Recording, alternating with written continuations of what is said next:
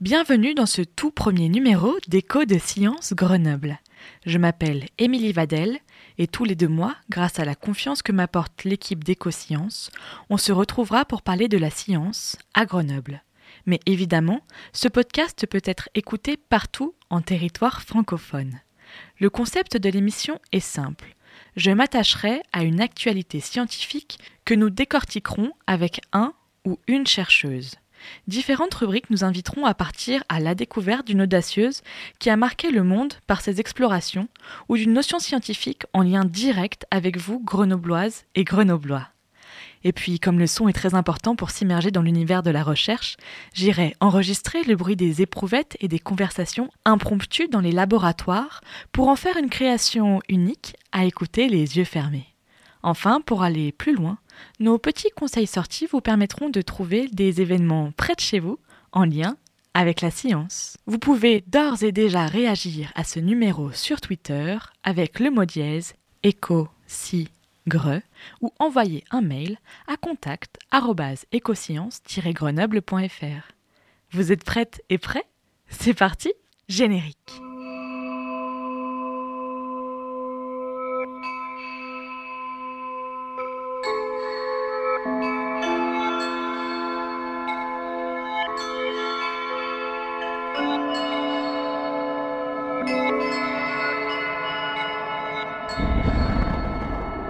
Éco Science Grenoble. De la science tous les deux mois avec Écho de Science Grenoble. Écho de Science Grenoble. C'est le magazine scientifique diffusé tous les deux mois et impulsé par Éco Science Grenoble. Impulsé par Éco Science Grenoble. Un podcast édité par la CASMAT, le Centre de sciences de Grenoble.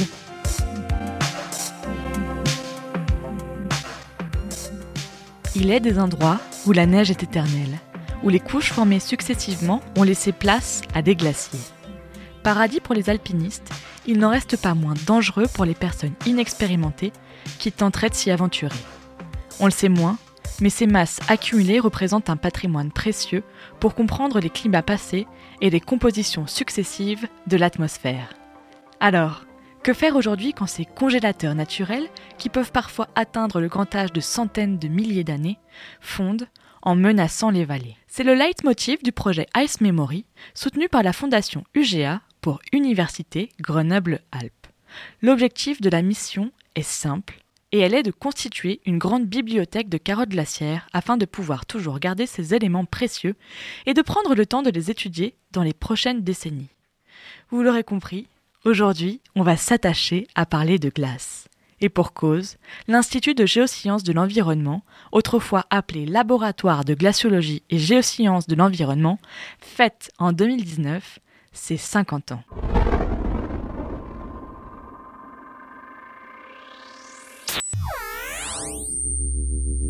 Aujourd'hui, dans Écho de Sciences Grenoble, je vous parlerai de l'audacieuse Anita Conti, une des premières femmes océanographes françaises qui, il y a 120 ans, tira la sonnette d'alarme sur les conséquences de la surpêche.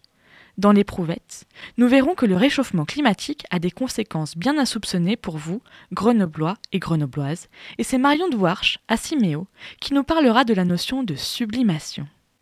Pour vous abreuver d'événements divers, nous irons à la rencontre d'Isabelle Cogitor et du cycle de conférences Avenue Centrale proposé par la Maison des sciences de l'homme. Enfin, pour le plus grand bien de vos oreilles, je vous emmènerai dans les coulisses du spectacle The Sons of the Ice qui mêle tapis orientaux, carottes glaciaires synthétiques et instruments balkaniques trépidants. Aujourd'hui, pour parler des neiges éternelles, nous accueillons Christian Vincent. Bonjour Christian. Bonjour. Et merci beaucoup d'avoir accepté d'être le premier invité de notre magazine scientifique Écho de Science. Vous êtes glaciologue à l'Institut de géosciences de l'environnement sur le campus universitaire de Saint-Martin-d'Air. C'est une unité mixte de recherche qui n'est autre qu'une association de différents laboratoires, le CNRS, Grenoble INP et l'Université Grenoble-Alpes. Par définition, le glaciologue est celui qui étudie la nature physique et chimique des systèmes glaciaires et périglaciaires, donc les éléments sur lesquels les glaciers reposent ou qui sont en proximité directe. Mais en quoi consiste très concrètement votre métier? Vous savez, le métier de glaciologue, c'est un terme un petit peu euh, générique euh, parce que ça peut recouvrir euh, beaucoup de thématiques au niveau de la physique, au niveau de la chimie, de la géophysique, de la thématique. Moi, pour ce qui me concerne, euh, mes thèmes de recherche euh, couvrent essentiellement euh, trois aspects qui sont reliés à la géophysique. le premier thème de recherche concerne l'évolution des glaciers au regard de l'évolution du climat. Le deuxième aspect de, de ma recherche concerne l'écoulement des glaciers, la dynamique des glaciers, comment ça s'écoule, les mécanismes. Et puis le troisième aspect concerne les risques d'origine glaciaire. Est-ce qu'on sait à l'heure actuelle combien il y a de glaciers euh, sur Terre? Oui, on sait combien il y a de glaciers sur la planète. Il y en a à peu près 200 000, dont à peu près 600 en France. Depuis quand est-ce qu'ils existent, ces glaciers? Oh bah, Les glaciers de montagne euh, dans les Alpes ou même dans les autres massifs euh, existent depuis euh, plusieurs milliers d'années. Ça dépend un petit peu des régions. Mais les calottes polaires, elles, Groenland ou Antarctique, existent depuis plusieurs millions d'années. Alors ça ne veut pas dire qu'on peut retrouver de la glace qui a plusieurs millions d'années, mais au moins en Antarctique, on a retrouvé de la glace dans des forages qui a 800 000 ans d'âge. Et d'ailleurs, il y a un programme de recherche aujourd'hui pas seulement par les glaciologues français, mais par d'autres glaciologues euh, du monde, qui consiste à chercher de la glace très ancienne de plus de 1 million d'années. Alors vous nous avez parlé effectivement des pôles, mais dans les autres régions, comment est-ce que euh, ces euh, glaciers ils se forment et, et où finalement? Les glaciers se forment dans des régions froides, donc euh, en général à haute altitude. Pour les glaciers de montagne, c'est à haute altitude. Pour les calottes polaires, eh c'est des, latitudes euh, très, très élevées, donc euh, sur les pôles. Et les glaciers de montagne se forment d'abord par l'accumulation. En fait, il faut voir un glacier comme une sorte d'équilibre entre l'accumulation de neige et la fonte. Donc à très haute altitude, il y a de l'accumulation de neige. Cette accumulation de neige ne fond pas totalement euh, pendant l'été. Et en revanche, dans la partie basse, il y a la fonte et la fonte l'emporte sur l'accumulation de neige. Donc finalement, un glacier, c'est un équilibre entre ces deux termes-là, l'accumulation de neige et la fonte. Alors parfois, il y a d'autres mécanismes de perte de masse, ce qu'on appelle le vélage d'iceberg dans les lacs ou euh, dans la mer. Mais grosso modo, c'est le glacier, c'est un équilibre entre ces deux termes. On l'appelle le bilan de masse. Donc le bilan de masse d'un glacier, c'est ni plus ni moins que la différence entre ce qu'il gagne par accumulation et ce qu'il perd par la fonte. Et de ce bilan de masse dépend l'évolution des glaciers. Ces glaciers, euh, ils sont euh, vos objets d'étude au quotidien. Ils reposent sur des amas rocheux. Ils ont une vie interne et ils sont en mouvement perpétuel. Alors comment est-ce que ces glaciers, ils bougent? Alors ces glaciers sont effectivement ils ne sont pas euh, immobiles, ils sont mobiles parce que la glace est un matériau visqueux Hein, dans notre jargon, on dit que c'est un matériau euh, viscoplastique euh, parce que ces, glaciers se déforment, ont la propriété de se déformer. Donc un glacier transfère de la masse dans le haut du glacier jusque dans le bas du glacier. Sinon, euh, dans la partie haute du glacier, le glacier s'épaissirait constamment puisque dans cette partie, il gagne sans arrêt de, la masse. Donc il y a bien un transfert de masse du haut jusqu'en bas du glacier grâce à la gravité. Donc un glacier euh, s'écoule. Et euh, il s'écoule, il va s'écouler suivant plusieurs mécanismes. Le premier mécanisme, c'est la déformation de la glace. Donc quand on met de la glace sur un plan incliné, elle se déforme, un peu comme un yaourt. Et puis le deuxième mécanisme, c'est le dérapage du glacier sur le lit rocheux. Donc le glacier, il glisse sur le lit rocheux quand il y a de l'eau euh, sous, sous le glacier. Parce qu'en fait, il y a une vie sous-glaciaire, comme, euh, comme vous le dites. Hein. L'eau, euh, elle ne s'évapore pas qu'en surface, mais il y a aussi des choses, des ruissellements qui se passent dessous ces grosses masses de glace. Voilà, dans la partie basse des glaciers, il y a de la fonte, et cette eau de fonte, elle circule au début à la surface du glacier par, euh, des, dans des bédières, ce sont des torrents glaciaires à la surface des glaciers. Ensuite, cette eau, elle pénètre dans le glacier par des fissures, par des crevasses, par des moulins. Finalement, elle atteint le lit rocheux et elle va circuler ensuite sur le lit rocheux pour déboucher au torrent exutoire à la sortie du glacier. Ces glaciers, ils représentent un patrimoine très important pour comprendre les, climats des siècles placés. Comment est-ce qu'ils nous délivrent ces informations si importantes?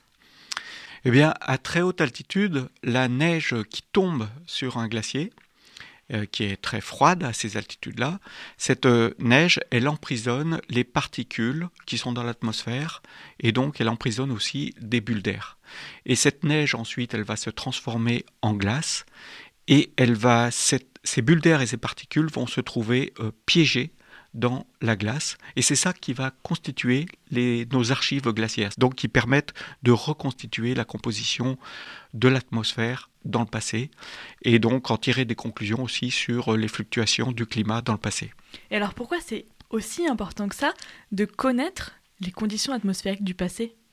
Alors quand on carotte en profondeur, on retrouve de la glace de plus en plus vieille et on peut, grâce à ces particules, l'analyse de ces particules et de ces bulles d'air, on peut reconstituer la composition de l'atmosphère euh, dans le passé. Ça permet d'analyser euh, l'évolution de la pollution dans le passé. Par exemple, euh, les carottes du Mont Blanc nous permettent d'analyser l'évolution des sulfates, donc des composés soufrés, et donc de la pollution sur le XXe siècle, avec un détail très, très important, puisqu'on peut quasiment analyser les couches année par année. Comment est-ce qu'on fait pour dater la glace à une certaine profondeur? Comment est-ce que vous savez exactement que à tant de profondeur, c'est telle année? Alors la datation euh, des carottes, c'est un exercice euh, très difficile. Hein, et ça requiert euh, souvent plusieurs techniques, plusieurs moyens de datation. Il n'y a pas une seule. Alors parmi les moyens de datation, on peut citer les volcans. Par exemple, dans la glace ou dans la neige, on retrouve des poussières volcaniques qui se sont accumulées lorsque les volcans ont explosé. Et ça, avec euh, la connaissance euh, des, volcans dans le passé, on peut euh, dater la glace. Ça nous permet de dater la glace. il y a un autre moyen, d'autres moyens, c'est consiste à analyser les vents de sable, qui sont des poussières aussi qui sont euh, stockés dans la neige et la glace. Et ces vents de sable sont euh, parfois connus et ça nous permet de dater. Et puis un autre moyen plus récent, c'est l'analyse des radioéléments, donc la radioactivité. Euh, certains radioéléments sont prisonnés, emprisonnés dans, dans, la glace. Et par exemple, dans la glace du Mont Blanc, on retrouve la couche de Tchernobyl 1986. Hein, ça nous permet d'avoir une datation euh, exacte en 1986 où ça, on retrouve aussi les radioéléments de les pics de radioéléments de 1954 et 1964 qui euh, correspondent aux essais nucléaires lorsqu'ils étaient atmosphériques. C'est impressionnant. À quoi ressemblent ces, ces carottes, ces échantillons? Quelle est leur taille? Alors, euh, lorsqu'on carotte, on fait des carottes qui ressemblent à des cylindres. Et euh, ces cylindres font à peu près 10 euh, cm euh, de diamètre. Et ces cylindres ensuite sont découpés par tranches pour analyser les différentes couches. Avant de se pencher sur le futur de ces glaciers, et donc incontestablement sur notre futur, j'avais très envie de vous parler d'une femme qui a marqué le monde de la science, Christian. Je veux vous parler d'Anita Conti. Est-ce que vous la connaissez? Bon, je la connais de nom, je sais que c'est une océanographe qui a contribué à faire des cartes bathymétriques et euh, qui a fait des recherches euh, sur le milieu halieutique, mais j'en sais pas beaucoup plus que ça. Alors à chaque numéro d'Écosciences, on partira ensemble à la découverte d'une femme, d'une exploratrice des temps passés ou modernes, qui a inscrit sa patte durablement dans les sciences et dans son temps. Les Audacieuses, un voyage dans le temps pour rencontrer des femmes en avance sur leur temps. Des femmes en avance sur leur temps qui font avancer le temps. En ce moment, nous sommes en pleine nuit sous les feux de ce qu'on appelle les cargos, c'est-à-dire les petits projecteurs très puissants, et le capitaine appelle ça son théâtre. Alors, de temps en temps, il pousse un formidable gueulement, que je ne sais pas reproduire, et qui sort de la passerelle et tient le contact avec les hommes qui travaillent. Et si le capitaine, de temps en temps, ne donnait pas un véritable coup de gueule à ces hommes, eh ben les hommes se croiraient abandonnés. C'est pourquoi un capitaine, même lorsqu'il ne fait rien, lorsqu'il n'a rien à faire, que c'est le navire qui est sur le poisson, que sont les hommes qui sont sur le travail, eh bien le capitaine lui-même, quoique ne faisant apparemment rien, est une véritable force en marche, une force morale qui unit l'effort des hommes. Et c'est ça qui est tellement passionnément intéressant à remarquer sur un navire sur lequel on travaille. Naviguer sur un navire de plaisance, ça n'existe pas pour moi. Ce que vous venez d'entendre, c'est la voix d'Anita Conti, en 1991 lors d'une interview produite et réalisée par la Cinémathèque de Bretagne. Anita Béatrix Marthe Conti fait partie de ces femmes étonnantes qui semblent être douées pour tout ce qu'elles entreprennent et qui semblent savoir tout faire sans difficulté.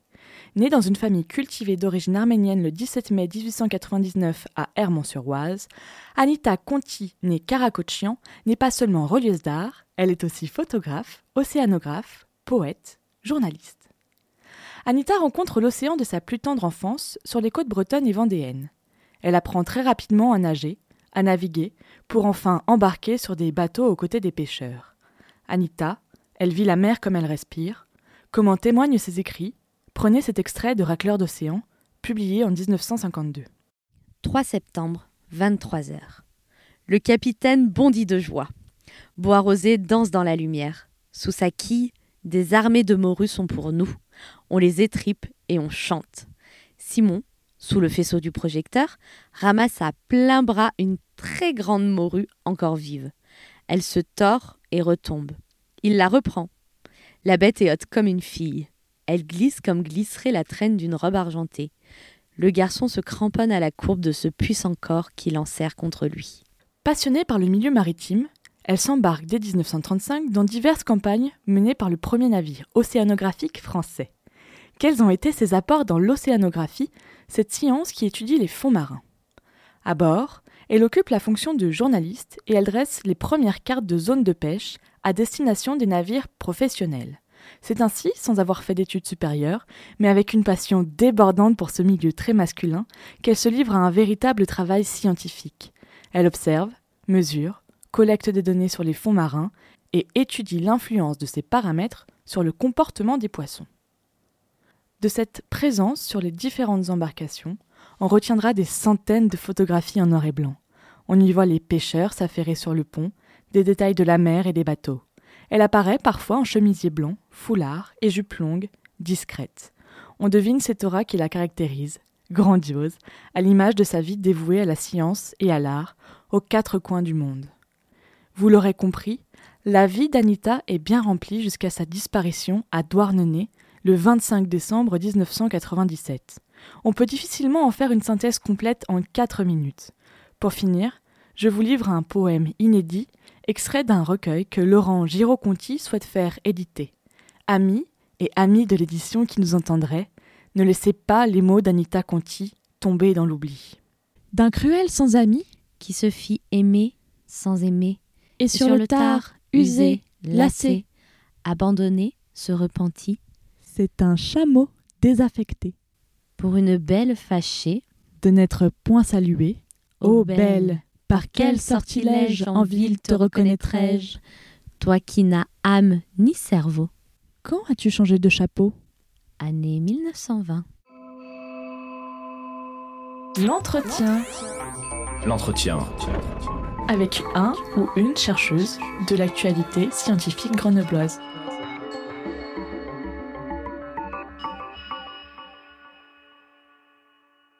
Je suis toujours avec Christian Vincent, glaciologue à l'Institut de géosciences de l'environnement. Alors avec le réchauffement climatique, on se rend compte que nous perdons peu à peu notre patrimoine emprisonné dans ces glaciers. C'est une urgence capitale euh, d'arriver à les collecter. Il y a quelques années, le projet Ice Memory a vu le jour. L'objectif est de collecter des carottes de glace dans une première expédition dans les Alpes, puis une deuxième qui nous emmènera en Bolivie. Ces échantillons seront ensuite conservés dans le réfrigérateur le plus naturel qu'on ait trouvé, l'Antarctique, pour être analysés dans les prochaines décennies qui arrivent. C'est un travail d'archives incroyable qui est entrepris. Est-ce que vous pouvez nous parler un peu plus de ce projet Ice Memory qui est assez novateur Finalement, on l'a jamais fait? Ah oui, le, projet Ice Memory, euh, auquel j'apporte une toute petite brique, hein, est très original, puisque bon, il vise à collecter euh, des carottes de glace dans différentes régions de la planète, donc sur des glaciers de montagne, avant qu'il ne soit trop tard. Hein, puisque avant que ces archives glaciaires euh, soient effacées. En fait, il faut bien voir que à très haute altitude, donc que ça soit à au sommet du Mont Blanc ou au dôme du Goûter, à très haute altitude, il y a, très peu de fonte. Les glaciers sont à température négative, on dit qu'ils sont froids, mais il y a quand même un petit peu de fonte. Et cette eau de fonte qui euh, se produit en surface percole dans le névé, c'est-à-dire qu'elle s'infiltre dans le, le névé. Et s'il y a beaucoup d'eau de fonte, cette euh, eau de fonte, elle va lessiver tout le névé et la glace en profondeur et emmener toutes les particules et donc détruire les archives glaciaires. Donc l'objectif du projet Ice Memory, c'est de collecter de la glace avant que ces archives glaciaires soient gommées, soient effacées.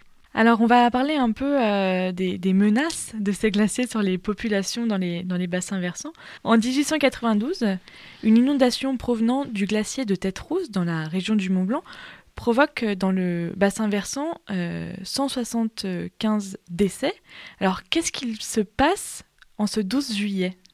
Donc dans la nuit du 11 au 12 juillet 1892, il y a une inondation qui a ravagé les thermes de Saint-Gervais, dans le massif du Mont Blanc. Les ingénieurs des eaux et forêts à l'époque ont rapidement identifié la cause de cette inondation. Donc la cause de cette inondation, c'était de, des poches d'eau contenues dans le glacier de Tétrousse. Ces poches d'eau ont éclaté et ont provoqué une vidange brutale et ce qui a créé euh, cette euh, gigantesque inondation avec 175 morts au terme de Saint-Gervais. Alors en 2009, on opère des, mesures géophysiques par résonance magnétique nucléaire de surface. Qu'est-ce que c'est? Alors en 2008 et 2009, on a fait une étude sur le glacier de Tétrousse pour savoir si ce glacier pourrait présenter encore un risque aujourd'hui. Donc on a fait beaucoup de mesures géophysiques et notamment on a fait des mesures radar et des mesures de résonance magnétique des protons. Cette euh, technique euh, consiste à analyser le mouvement des protons, c'est-à-dire les protons des noyaux d'hydrogène des molécules d'eau réagissent à un champ magnétique lorsqu'on soumet euh, la glace à un champ magnétique. Et lorsqu'on stoppe ce champ magnétique, les protons émettent eux-mêmes un champ magnétique de relaxation que l'on peut mesurer. Ça veut dire que la technique RMP, résonance magnétique des protons, permet de mesurer le nombre de molécules d'eau liquide qu'il y a dans un volume et donc en déduire le volume d'eau. Donc cette technique nous a permis d'identifier la poche d'eau, en tout cas de calculer euh, le volume d'eau qui était contenu dans ce glacier, ce qui est très difficile à faire par d'autres techniques. Donc il y a 10 ans, on redécouvre aux, confins de ce, glacier un lac interglaciaire caché dans une cavité invisible à la surface du, glacier. Ces poches d'eau, elles sont très rares et elles sont donc euh, peu, peu, étudiées. Néanmoins, vous avez signé un article précisément sur le glacier de la Tête Rousse en 2015 dans le journal de la glaciologie.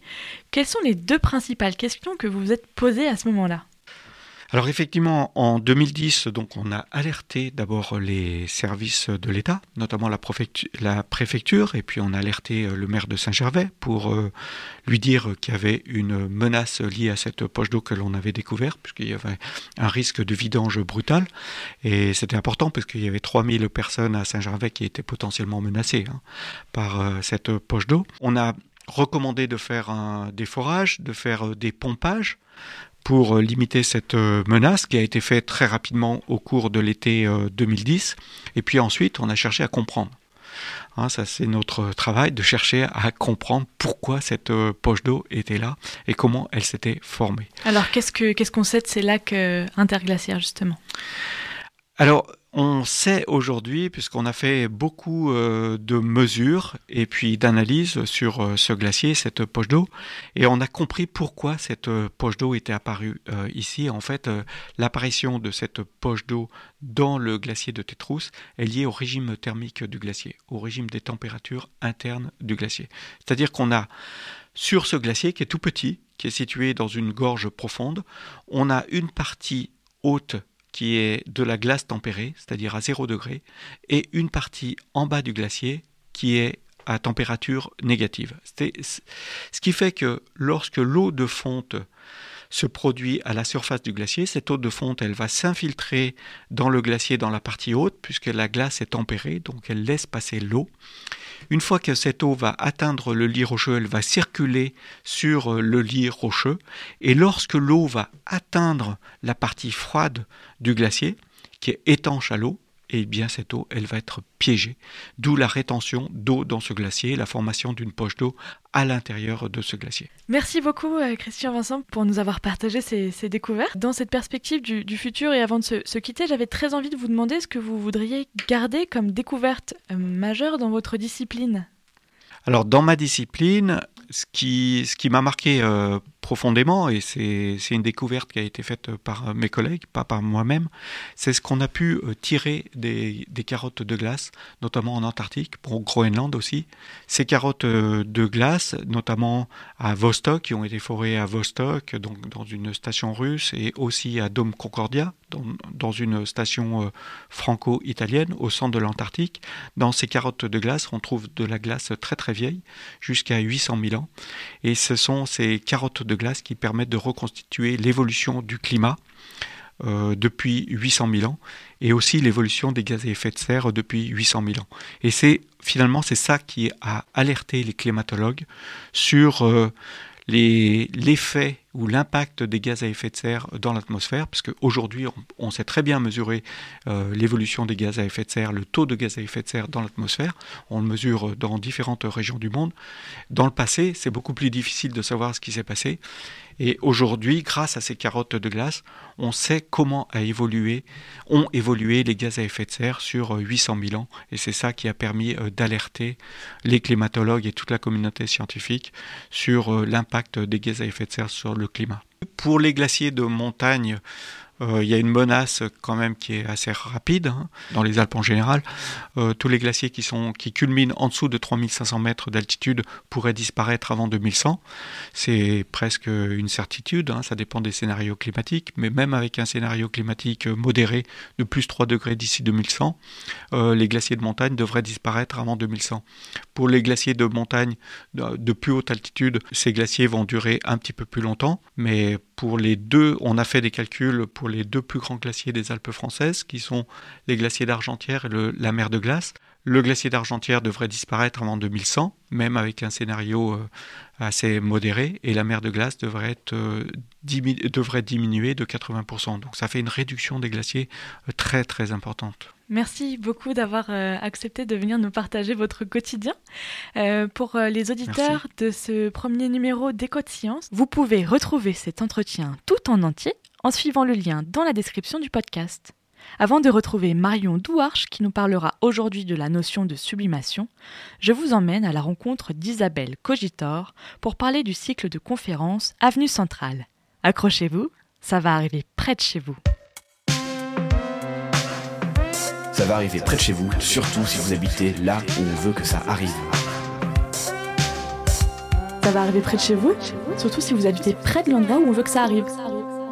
Aujourd'hui, dans Ça va arriver près de chez vous, nous recevons Isabelle Cogitor, directrice adjointe de la MSH Alpes, qui propose pour une sixième saison le cycle de conférences Avenue Centrale. Isabelle, bonjour. Bonjour. Et merci beaucoup d'avoir accepté euh, d'être avec nous aujourd'hui. Alors pour commencer, qu'est-ce que le cycle de conférences Avenue Centrale? C'est un cycle de conférences que la MSH Alpes propose maintenant pour la sixième saison et qui offre chaque, euh, pendant la durée de l'année universitaire, à peu près au rythme d'une conférence par mois, un temps pris sur le temps de midi avec collation pour ne pas avoir à choisir entre science et déjeuner, un temps de, de conférences euh, sur des sujets de société très variés qui peuvent être aussi bien juridiques, géographiques, philosophiques, littéraires et destinés à intéresser tous les publics. Au départ prévu pour tous les gens sur le campus et euh, on voit son succès avec un public qui est composé à la fois de personnel du campus, d'enseignants-chercheurs, d'étudiants et de gens de la ville, comme on dit, public extérieur. Quelle est la conférence passée qui vous a le plus marqué? Difficile de choisir parce qu'au rythme de à peu près 10 conférences chaque saison, euh, difficile de choisir. Ce qui est le plus frappant, c'est la variété euh, des sujets proposés et du coup aussi la variété des réactions du public. Quand le public intervient, puisqu'il y a un temps de questions qui est prévu, quand le public intervient et lance des sujets, répond euh, à l'orateur ou l'oratrice et développe, là c'est vraiment le moment où on se, on se réjouit particulièrement de, de ce dynamisme. Il y a aussi de nombreux partenariats que vous mettez en place avec ce cycle de conférences. Oui, selon les, les sujets abordés, il y a des conférences qui sont en lien, par exemple, avec le, la programmation de l'Hexagone cette année, ou alors d'autres fois, euh, euh, chaque début d'année en lien avec la fête de la science. Donc on essaye toujours d'être en prise directe sur l'actualité locale et les partenaires locaux. Est-ce que vous pouvez nous parler des deux prochaines conférences d'Avenue Centrale que vous proposez aujourd'hui à nos auditeurs. Oui, que nous proposons, que nous conseillons même, parce que la prochaine, le 3 décembre, sera une conférence à deux voix pour la première fois à la MSH, puisque nous faisons intervenir deux chercheurs sur un même objet, en l'occurrence le mouvement des Gilets jaunes. Donc nous espérons que euh, cette question sera l'occasion d'une approche euh, dynamique pour un phénomène lui-même dynamique. La suivante, le 28 janvier, sera tournée vers euh, un autre type de question qui nous intéresse à la MSH, qui sera en l'occurrence une conférence sur la question du genre dans l'Antiquité pour interroger notre modernité à la lumière de l'Antiquité, voir quelle était la place des femmes, ou inversement, interroger l'Antiquité à la lumière de notre modernité. Merci beaucoup Isabelle Cogitor. Je rappelle que vous êtes directrice adjointe de la MSH Alpes et merci d'avoir été avec merci nous beaucoup. aujourd'hui. Où peut-on retrouver vos informations? Alors toutes les informations concernant le cycle Avenue Centrale, vous allez les retrouver sur le site de la MSH Alpes, onglet Animation scientifique et là vous trouverez Avenue Centrale ou même en tapant directement Avenue Centrale sur un moteur de recherche. Et les vidéos de toutes les conférences sont disponibles sur la chaîne YouTube de la MSH, là aussi euh, avec une playlist euh, Avenue Centrale. Merci beaucoup. Merci.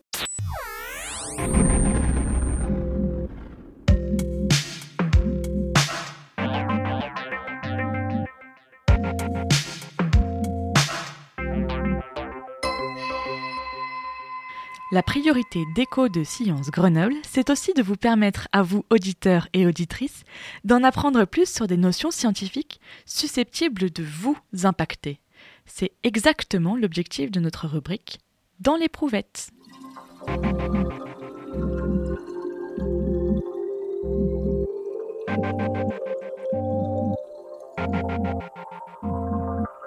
Sous l'éprouvette, la cuvette. La cuvette. Dans l'éprouvette, on va parler du phénomène de sublimation. Cette notion est directement en lien avec l'enjeu actuel du réchauffement climatique et de la fonte des glaciers. Marion Douarche, bonjour et merci beaucoup d'être avec nous aujourd'hui. Vous êtes géographe et vous avez créé tout près de Briançon un bureau d'études, CIMEO, par le biais duquel vous travaillez sur la problématique de l'eau en montagne. Ça veut dire quoi être géographe en montagne? Être géographe en montagne, c'est euh, avoir une, approche euh, pluridisciplinaire du, territoire et de son fonctionnement. Donc en croisant euh, l'approche environnementale, l'urbaine, hydrologique, technique, économique, sociale, etc. pour avoir une vision globale et à long terme. Et très concrètement, quelles sont vos missions? Alors j'ai des missions assez variées. J'accompagne déjà je travaille principalement avec les communes de montagne, donc c'est des clients publics. J'accompagne les petites communes de montagne sur des projets qui concernent l'eau de près ou de loin, soit avec une approche réglementaire, donc ça peut être la mise en conformité de captage, soit des projets plutôt techniques, euh, la préfaisabilité d'un projet d'hydroélectricité, ou bien sur des, de la concertation quand il faut qu'on se partage la rivière entre différents utilisateurs, ou bien en anticipant les effets de cette loi qui s'appelle NOTRe, qui concerne entre autres le transfert de la compétence eau et pour laquelle les intercommunalités euh, veulent connaître tout le patrimoine qui concerne l'eau sur les communes et dont elles vont récupérer la responsabilité. Voilà, c'est assez varié, tant en, en sujet qu'en échelle et en territoire. Aujourd'hui, vous allez nous expliquer le phénomène de sublimation. Ce n'est pas très compliqué à comprendre, mais cela a des conséquences sur l'eau dans les bassins versants, donc Grenoble par exemple. Qu'est-ce que c'est exactement? Alors exactement, je vais faire court. La sublimation, c'est la, transformation directe du solide, donc la, neige ou la glace, en vapeur d'eau sans passer par la phase liquide. Normalement, ce qu'on comprend, c'est que la neige fond ou la glace fond et ensuite elle s'évapore. C'est comme ça qu'on a appris le cycle de l'eau. Mais quand il fait très très chaud, ça passe directement en vapeur d'eau. Alors, ce qui peut être embêtant, c'est que ça, bah, quelque part, ça perturbe, ça accélère ce cycle de l'eau puisque ça va directement en nuage. Donc l'eau, il hmm, n'y a pas, il a pas la phase eau, donc ça ne sert pas euh, le sol, la végétation, qui pourrait en profiter en montagne. Et puis ça le décale aussi parce que les nuages ils voyagent. Donc euh, l'eau qui s'évapore au-dessus de Beldon, par exemple, elle ne va pas euh, retomber sur Beldon et en profiter à Beldon. Elle peut aller bien plus loin. En juin de l'année dernière, quand on avait constaté ça, qu'il faisait très chaud au mois de juin, euh, les, météorologues nous disaient ah bah là il fait il y a de la sublimation ici, il va y avoir des orages en Suède par exemple. Ils faisaient le lien directement avec euh, une autre région du globe. Pour autant, est-ce qu'on peut dire que le phénomène est catastrophique? Et que peut-on changer dans nos habitudes de tous les jours pour se prémunir de l'assèchement des cours d'eau? Alors, on peut, on peut pas forcément dire que c'est catastrophique. C'est, euh, voilà, c'est un phénomène euh, naturel qu'on observe. Ce qu'on, ce qu'on va pouvoir observer, c'est que moins il y aura de surface claire, donc de neige et de glace sur le globe terrestre, euh, moins il y aura d'albédo. L'albédo, c'est le renvoi de la, de la lumière, et donc euh, ça correspond à un, du coup, ça va correspondre à un réchauffement. Ça va contribuer encore plus au réchauffement. Mais ça, c'est sur du moyen long terme. Par contre, ce qu'on peut faire, nous, à notre échelle, c'est simplement d'être vigilant, de connaître euh, mieux la ressource, donc euh, à la fois la quantité de neige, la quantité de glace qui font quand elle ne sublime pas, euh, savoir comment elle est disponible, et puis surtout savoir quels usages on en fait. Souvent, on, on méconnaît tout ça, et c'est plutôt là que c'est embêtant. On pense qu'on a une ressource inépuisable alors que c'est pas le cas. On voit couler l'eau, on se dit il y a beaucoup d'eau et oui il y a de l'eau mais c'est pas pour ça que qu'il faut l'utiliser et la salir donc voilà. Qu'on peut faire nous c'est être vigilant sur euh, et la ressource et nos usages. Merci beaucoup Marion Douarche pour vos réponses éclairantes. Merci. Je rappelle à nos auditeurs et auditrices que vous êtes fondatrice de la société Simeo, agence pour l'eau en montagne, et qu'ils peuvent retrouver votre travail sur simeo.eu.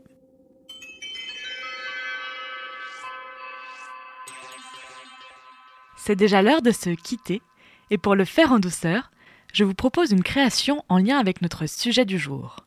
En septembre, je suis allée enregistrer le bruit des calottes de glace synthétiques sur le plateau de l'espace scénique transdisciplinaire. C'est le groupe Bail Manoch, pour une grande part composé de scientifiques, qui a imaginé ce projet. Les glaciers fondent, irrémédiablement. Qu'en gardera-t-on?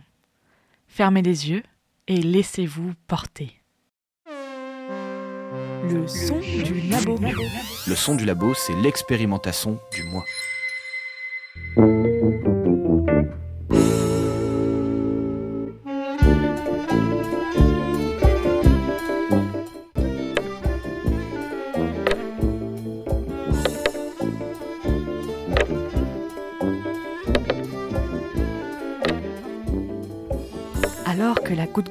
Du clavier, elle goutte-goutte à côté du clavier dans ce seau en plastique blanc, recouvert d'un drap noir.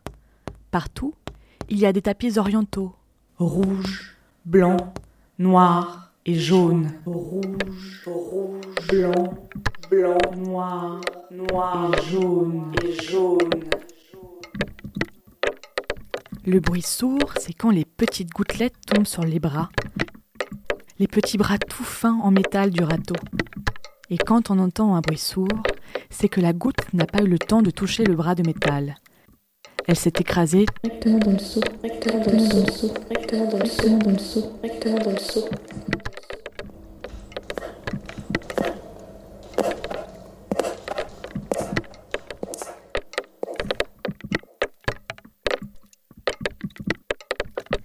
Et derrière la batterie, il y a aussi une carotte, une carotte dans laquelle il y a un micro. Cette carotte, on tape avec des baguettes dessus sur lesquelles on a mis de la laine. Cette carotte, on tape dessus avec des baguettes sur lesquelles on a mis de la laine au bout, pour ne pas lui faire de mal. Et cette eau, elle tombe dans un bac en plastique.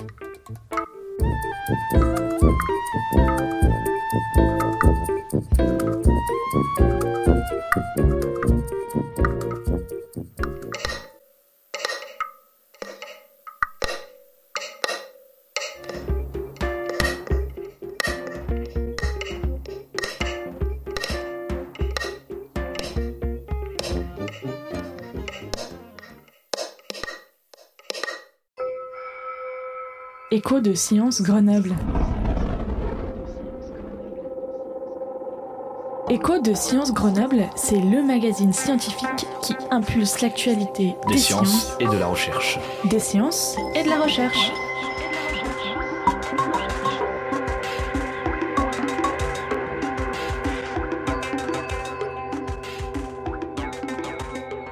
Nous espérons que vous avez apprécié ce premier épisode d'Écho de Science Grenoble, le magazine de science à écouter partout, impulsé par Éco-Science Grenoble, édité par la Casemat, le centre de sciences de Grenoble. N'oubliez pas de réagir à ce numéro sur Twitter avec le mot dièse éco-si-gre ou envoyer un mail à contact@ecoscience-grenoble.fr. Sur le site internet d'EcoScience, vous pouvez retrouver des articles, des projets et l'agenda des rendez-vous sciences dans l'agglomération grenobloise. Vous pouvez aussi être un acteur à part entière du site et proposer des contenus en vrai passeur de savoir. N'hésitez pas à écrire. Ce podcast n'aurait jamais pu prendre forme sans le concours des quelques personnes que je souhaite remercier, en commençant par nos invités. Christian Vincent, glaciologue à l'Institut de géosciences de l'environnement, Marion Douarche de Siméo, Isabelle Cogitor pour Avenue Centrale. Rien n'aurait été possible sans eux, mais rien n'aurait non plus été possible sans les petites mains de l'ombre. Pascal Moutet et Marion Sabourdi pour leur confiance sans limite dans le projet et leur aide chaleureuse, l'équipe de Radio Campus Grenoble pour le prêt des studios et particulièrement à Louis Oscovin pour la réalisation de l'interview de Christian Vincent et le prêt de sa voix pour les génériques, mais aussi à Laurent Giraud-Conti pour sa réception enthousiaste du projet et l'autorisation de lecture des extraits des livres d'Anita Conti et des poèmes. Merci aussi à la Cinémathèque de Bretagne pour l'autorisation de diffusion de la parole d'Anita Conti enregistrée dans leur studio au début des années 90. Merci enfin au groupe Bailly pour leur autorisation à diffuser gratuitement quelques-uns des extraits de leur musique dans la création sonore de cet épisode. Ils m'ont aussi permis d'enregistrer des gouttes de calotte glaciaire synthétique un doux après-midi de septembre sur la scène de l'Est. Grâce au concours de Célie Rodriguez et les techniciens de l'Est, notamment Robin Bédisson. Merci à Julia, qui a prêté sa voix un après-midi d'octobre sous une couverture. Merci à vous tous. Musique, générique et virgule sonore créée avec brio par Denis Morin. Production et réalisation Émilie Vadel alias Alice Chedal-Anglais. Retrouvez le reste de mes aventures sonores sur www.scadienco.com. Et notez déjà qu'un nouveau numéro d'écho de Science Grenoble sera disponible en téléchargement début février 2020.